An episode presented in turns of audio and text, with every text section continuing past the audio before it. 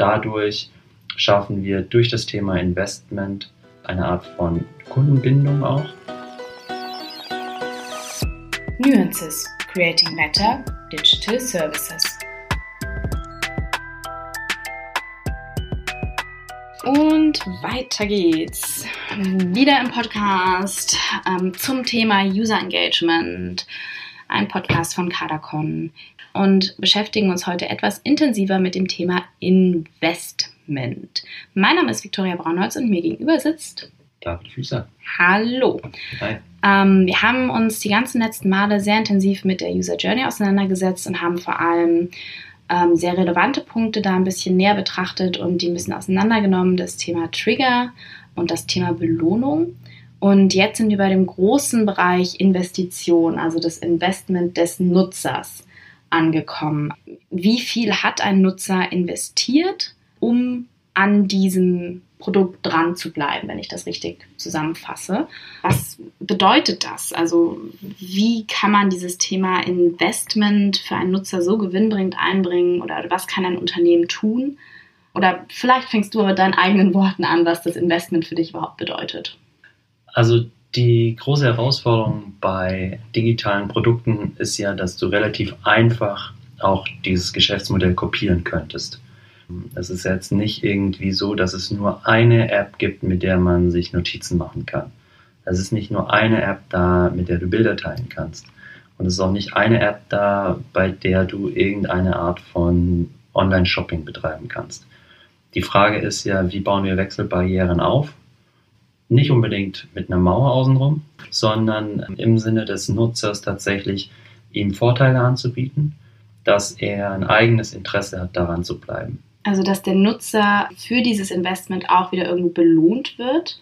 Genau, ja. Oder dass er eben auch einfach dadurch, dass er mehr mit meiner App macht als mit anderen, dass er dadurch eine Belohnung, einen Vorteil erhält, dass es ihm einfacher gemacht wird, was ja auch schon eine Art der Belohnung sein kann. Hey, für dich ist es super einfach, weil du schon einen Account hast. Und dadurch schaffen wir durch das Thema Investment, schaffen wir eine Art von Kundenbindung auch. Weil sonst, wenn er davon nichts hat, kann die Belohnung noch so teuer sein. Wenn die nächste Belohnung toller ist, macht er beim anderen mit. Also wenn ich umso höher wie das Investment, was der Nutzer auch leisten muss, schaffen, umso weniger wird er abspringen, weil er ja schon so viel reingesteckt hat. Genau. Okay, Sie hatten ganz am Anfang mal über das Thema Instagram versus Snapchat geredet und das könnte man ja dann hier auch wieder aufgreifen, dass dadurch, dass man eben kontinuierlich diese Likes sammelt und eben ein offen sichtbares Fotoalbum hat, würde man mehr aufgeben, wenn man aus dieser App aussteigt. Bei Snapchat, ich habe das nur kurz benutzt, deswegen weiß ich das nicht mehr ganz genau, aber ich glaube, da hatte man kein ähm, fertiges Album oder nichts, was man wirklich gesammelt hat. Man konnte es, glaube ich, nur angucken. Das heißt, das Invest oder man sieht nicht, was man verliert, dadurch, dass man es nicht so krass angesammelt hat. Ja, im Prinzip kann ich jetzt dazu gar nicht mehr sagen. Ja. das ist schon genau der Punkt. Okay, weil, ja, gut. Weil, wenn wir Snapchat angucken, da ging es ja tatsächlich darum, dass sich meine geteilten Beiträge gleich wieder löschen. Ja. Also offensichtlicher dieses Investment wieder wegzunehmen, geht es ja gar nicht. Ja, das hatte und es zeigt aber auch, dass ein reiner Benefit im Sinne von Feature noch nicht ausreicht, um Nutzer langfristig zu binden. Das ist ein super Beispiel, dass du es nicht schaffen kannst, oder natürlich kannst du es schaffen, aber es ist natürlich super großer Aufwand, die Nutzer längerfristig an dich zu binden, Hm. wenn du es nicht schaffst, ihnen zu zeigen, was sie von der längerfristigen Nutzung auch haben. Wenn wir Snapchat und Instagram zum Beispiel vergleichen, es geht ja um dasselbe Feature. Ich teile Fotos aus meinem täglichen Leben mit anderen Menschen, mit Ja. meinen Freunden. Und bei Snapchat teile ich die. Ich kriege Likes dafür, ich kriege Views und ich kriege auch Follower. Aber die kriege ich ja woanders auch. Hm. Ja, ich muss sie mir da wieder neu aufbauen, aber dadurch, dass man es kurz mal verlinken kann und zeigen kann, das ist ja wie wenn ich meine Handynummer wechsle und das allen nochmal gebe. Eine Handynummer ist jetzt nicht das riesige Investment. Ja, aber Ich ich, muss schon ja- sagen, das ist ein guter Punkt. Ich habe seit Jahren meine Nummer nicht gewechselt, weil ich auf dieses Investment tatsächlich keine Lust habe. Und ich bin eher bereit, 5 Euro extra oder so zu bezahlen beim anderen Anbieter, um diese bescheuerte Nummer zu behalten, anstatt diesen kompletten Kreislauf zu starten und allen mitzuteilen, "Ja, Leute, ich habe eine neue Nummer. Genau, und das ist über viele Jahre hinweg eine ausreichend große Wechselbarriere gewesen für die Telefonanbieter und die wird einfach immer geringer dadurch, dass wir uns nicht mehr so sehr über die Telefonnummer identifizieren. Hm, Früher war das ja. der einzige Kontakt. Das heißt, wir wollten diesen Kontakt nicht unterbrechen ähm, für unsere Freunde, für unsere Bekannte, weil das ein großes Investment bedeutet hätte, allen zu schreiben. Früher noch größer, weil für jede SMS habe ich 19 Cent bezahlt äh, oder 29 sogar teilweise mal. Aber jetzt können wir einfach über Facebook allen schreiben, kostenlos. Mhm. Oder wir haben sowieso den Kontakt bei Facebook, bei Instagram, bei allen möglichen Messenger-Diensten. WhatsApp, ich brauche ja nicht mal mehr die wirkliche Nummer. Dementsprechend wird die Telefonnummer auch immer weniger wichtig. Das zeigt aber auch, dass wir beim Investment andere Faktoren beachten müssen als nur diesen einen Identifier. Genau, das wollte ich gerade fragen. Also wie macht denn ein Unternehmen das dann sichtbar, diese, diese Form von Investment? Oder was für verschiedene Formen gibt es da? Also wir können bei Investment, fängt das ja schon an, mit so einem einzelnen Identifier, dass mhm. wir sagen, hey, ich habe hier meine ID, das kann eine Telefonnummer sein, bei den digitalen Services ist es auf die E-Mail-Adresse oder ein Benutzerkonto. Und wenn ich das mal eingerichtet habe, dann habe ich schon mal irgendeine Art von Investment getätigt. Das heißt, wenn zwei gleiche Online-Shops da sind und ich beim einen ein Konto habe und beim anderen keinen zusätzlichen Benefit habe, werde ich immer beim ersten weiter buchen, weil da habe ich ja schon meine E-Mail-Adresse einmal eingegeben. Wenn ich jetzt noch meine Kreditkarte hinterlegt habe, dann muss ich ja noch weniger tun. Mhm. Also steigert das schon das Investment, was ich habe. Wenn ich das dem Nutzer dann auch noch anzeige und sage, hey, du kannst das hier mit einem Klick machen, weil du schon alles hinterlegt hast, dann ist es nochmal eine Steigerung. Wenn ich jetzt noch personalisierte Dinge eingeben kann, dass mir nur noch relevante Dateien oder relevante Informationen angezeigt werden, dann ist es nochmal mehr Investment, weil ich habe ja schon ein Profil erstellt. Wenn ich jetzt noch bei Instagram hunderten Menschen folge, wo ich meine Informationen gefiltert bekomme, das fange ich doch nicht an, nochmal woanders aufzubauen. Wenn ich ja. dann zusätzlich noch meine Bilder hier geteilt habe, meine Fotowand habe, die ich nach irgendwelchen Filtern schön kuratiert habe, wo ich mir Arbeit mitgemacht habe, dass sie alle gleich aussehen und in mein Konzept passen, dann fange ich das nicht an, woanders nochmal neu aufzubauen. Also steigert man in, dem, in der Form auch einfach extrem diese Sucht, diese, diese starke Bindung an das Produkt, indem das Investment auch erhöht wird mit der Zeit. Ja, mit der Zeit oder gleich am Anfang. Also wenn ich es schaffe, das gleich am Anfang alles abzufragen und abzugreifen, mhm.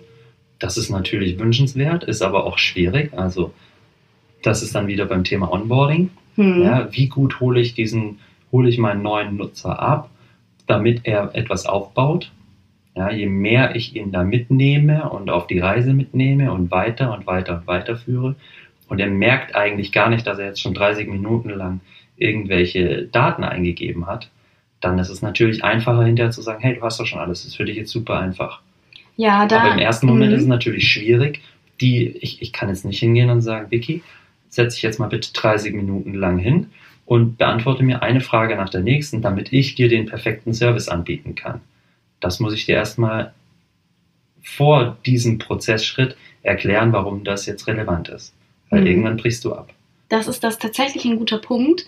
Ich hatte das nämlich neulich und ähm, da geht es dann wieder um das Thema äh, Trigger und, und warum nutze ich was. Ich hatte, es gibt ja diverse E-Scooter-Anbieter, also diese, ich rede von diesen Vespa-Teilen und jetzt nicht. Und ich hatte tatsächlich den Need dafür. Ich musste irgendwo hin und habe mir dann aus diesem Need diese App runtergeladen und bin mit diesem Roller gefahren. Und das war für mich absolut befriedigend. In dem Moment war ich schnell dorthin gekommen, wo ich war. Ich wollte nicht in der Bahn sitzen, ich wollte mich aktiv draußen bewegen, wollte aber auch nicht Fahrrad fahren, was zu weit war. Das heißt, ich hatte das absolute Bedürfnis dafür. Jetzt hat mich mein Vater neulich besucht und das ist jetzt, seitdem ich diese App schon drei Jahre nutze oder so.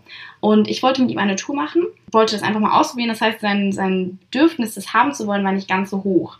Und darin haben wir festgestellt, dass dieser Onboarding-Prozess krass viel Investment schon verlangt hat, ohne zu erklären, warum. Sodass mein Vater nach ungefähr zehn Minuten extrem genervt war und so war, ich, ich will nicht mehr fahren. So, ich habe gar keine Lust, das zu machen. Weil ich laufe ist, jetzt. So, ja, weil das ist so aufwendig und, und so es war nicht gut gestaltet. Und wenn man dann nicht wirklich dieses Bedürfnis hat, das machen zu wollen, mhm. dann springen die Kunden, und das habe ich an diesem Beispiel wunderbar gesehen, direkt ab, noch bevor sie in die Benutzung gekommen sind. Ja, absolut. Und obwohl wir jetzt beim Thema Investment sind, sehen wir schon wieder, wie das alles zusammenhängt Ja. und wie komplex das eigentlich ist und wie man an allen Stellschrauben, wie die A zusammenspielen, aber B, wie man auch alle Stellschrauben einzeln bet betätigen kann. Wenn du dir jetzt dasselbe Beispiel überlegst und sagst, okay, ich habe mich damals dort angemeldet und offensichtlich ist diese Einstiegshürde so groß, dass ich das jetzt nicht bei dem Zweitanbieter mache, sondern ich bleibe jetzt bei dem, weil Ja, ich keine Lust habe, wieder durch diesen Prozess zu gehen, dann ist es aus Sicht des Unternehmens schon enorm wertvoll, ja, weil ich dort bleibe. weil du Mhm. A dort bleibst, aber es ist auch mit dieser großen Gefahr verbunden, dass ich sage, hey, ich habe es bei denen gemacht, ich kann es auch bei den anderen machen, Ja, weil vielleicht haben die ja das bessere Angebot. Wenn ich jetzt aber zum Beispiel bei dem ersten ähm, E-Scooter verleihe, wird mir noch angezeigt, wie häufig bin ich gefahren, wie viel umweltschonender bin ich unterwegs, ja, ähm, was habe ich da eigentlich schon alles gemacht, wie viel Geld habe ich schon gespart. Wenn mir dieses Investment, was ich da schon habe, angezeigt wird über eine Art Historie oder sowas, dann bleibst du noch mal viel eher bei denen, weil du sagst, hey, wenn ich jetzt wechsle, dann habe ich das alles gar nicht mehr.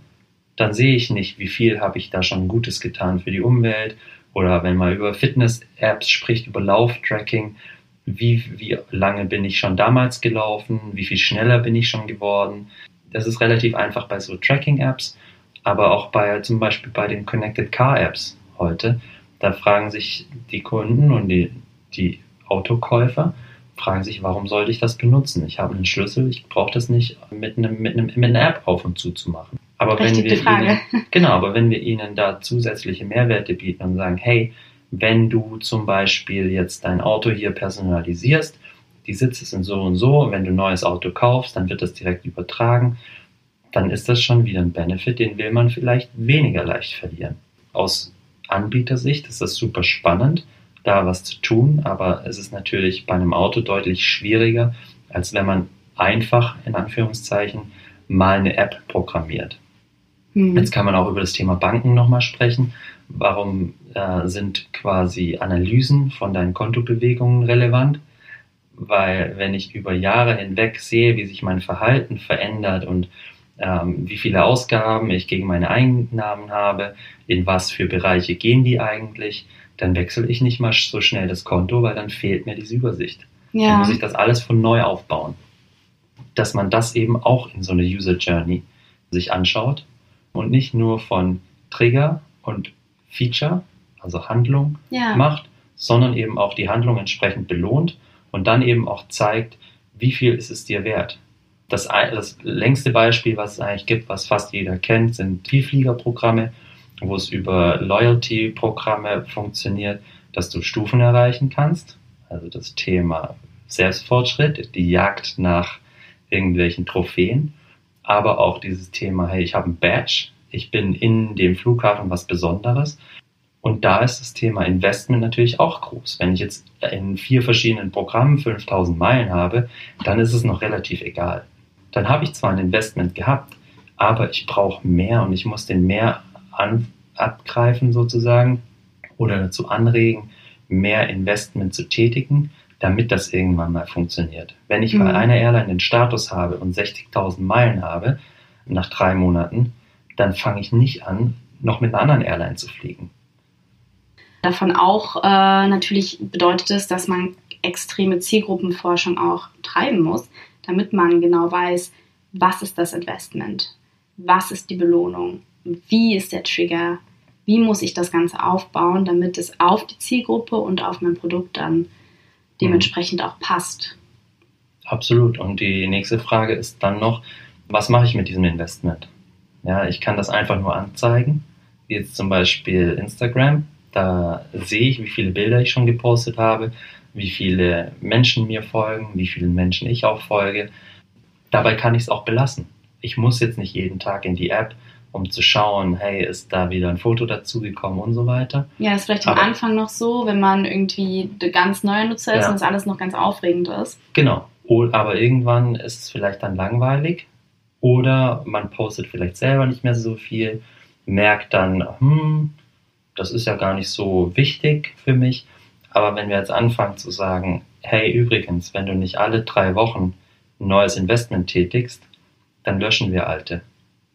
Oh, sag das nicht, dann kriege ich direkt Angst. Da kriegt man direkt Angst, ja. Aber genau so funktionieren die Vielfliegerprogramme, ja. Ah, du kannst ja, nach, ja. Nach, du kannst ja deine Meilen wieder verlieren. Dein Investment geht ja wieder weg, wenn du nichts tust. Also das muss man sich gut überlegen, ob man das in einem digitalen Produkt macht. Aber vom Mechanismus her funktioniert das eigentlich auch umge umgekehrt, dass man sagen kann, hey, wenn du nichts machst, dann kannst du halt auch nicht weiterkommen. Was macht man dann auch mit diesem Investment und wie setzt man das ein? Also da gibt es viele spannende Möglichkeiten, wobei ich da immer ein großer Fan da für, oder ein großer Fan davon bin, das schon im Sinne des Nutzers zu machen.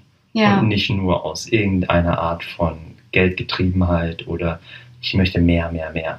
Sondern ja. es soll dem Nutzer hilfreich sein. Also wenn man jetzt irgendeine App gegen, äh, für das Aufhören mit Rauchen macht, dann kann man solche Dinge einsetzen, weil offensichtlich hat sich das jemand runtergeladen, weil er ein Interesse daran hat, aufzuhören mit dem Rauchen. Also hat er eigentlich das Interesse, dass das funktioniert. Ja. Ich möchte ihm jetzt nicht mit meiner App den, den Zwang aufs, sehen, hey, du musst aufhören zu rauchen. Mhm. Das steht mir nicht zu, also das möchte ich mir auch nicht ankreiden, wenn ich eine App baue, dass ich dem User sage, was er zu tun hat.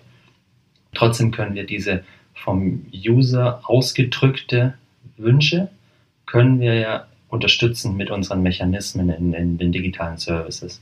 Wenn man sich den App Store anschaut und was so relevant ist, dann poppen da immer wieder Unterschiede, also die Top 10 Apps bleiben eigentlich fast immer gleich. Ähm, und die meisten Apps, die neu auf den Markt kommen, erfüllen eine Funktionalität. Ja, danke David. Das war auf jeden Fall ein sehr guter Einblick und viel davon kann man tatsächlich auf, wie bewege ich mich generell durch den Alltag, ja, rückschließen und dann versteht man da auch wieder, warum die Schnittstelle Digitalisierung und Analogie oder beziehungsweise der analog denkende Mensch mit den digitalen Hilfsmitteln so eine kritische Schnittstelle ist und warum es da so viel Redebedarf gibt, beziehungsweise warum man da ein paar einzelne Bereiche genauer beleuchten sollte. Ich bedanke mich an dieser Stelle und wir sehen uns nächste Woche nochmal mit einem abschließenden Beitrag zum Thema User Engagement. Freue ich mich drauf. Vielen Dank.